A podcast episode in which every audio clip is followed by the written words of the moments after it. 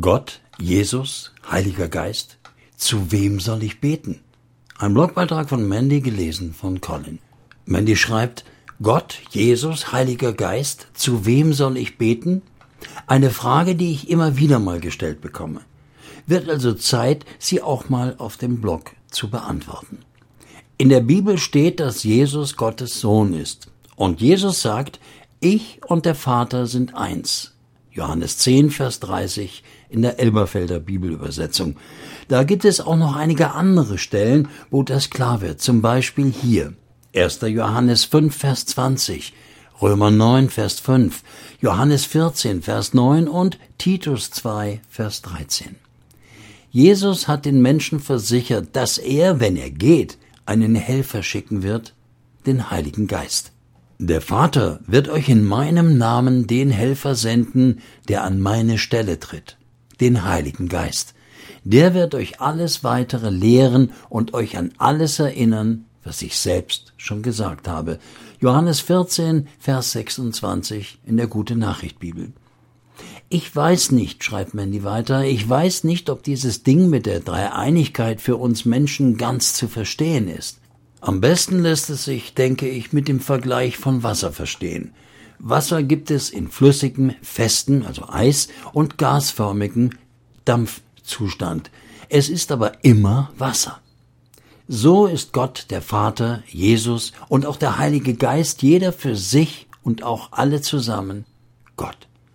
Ich vermute, weil Jesus hier auf der Erde gelebt hat, ist er für viele besser greifbar, besser zu verstehen, Deswegen beten viele Christen zu ihm. Er sagt ja auch, dass wir in seinem Namen große Dinge tun werden. Johannes 14, Vers 12.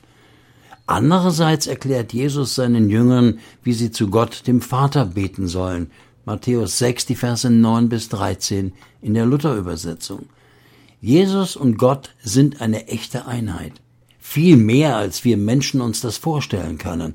Sie sind ein Herz und eine Seele. Zwischen ihnen gibt es keine Missverständnisse, keine Streitereien, keine Neid und so weiter. Man kann sie nicht gegeneinander ausspielen. Deshalb bin ich mir ziemlich sicher, dass es ziemlich egal ist, wen du ansprichst, wen du bittest und wem du dankst und so weiter. Der Heilige Geist ist ohne Frage auch Gott.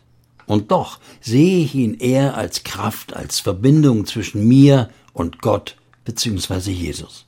Ich bete weniger zu ihm, sondern vielmehr mit ihm. Ich, schreibt Mandy, bete weniger zu ihm, sondern vielmehr mit ihm.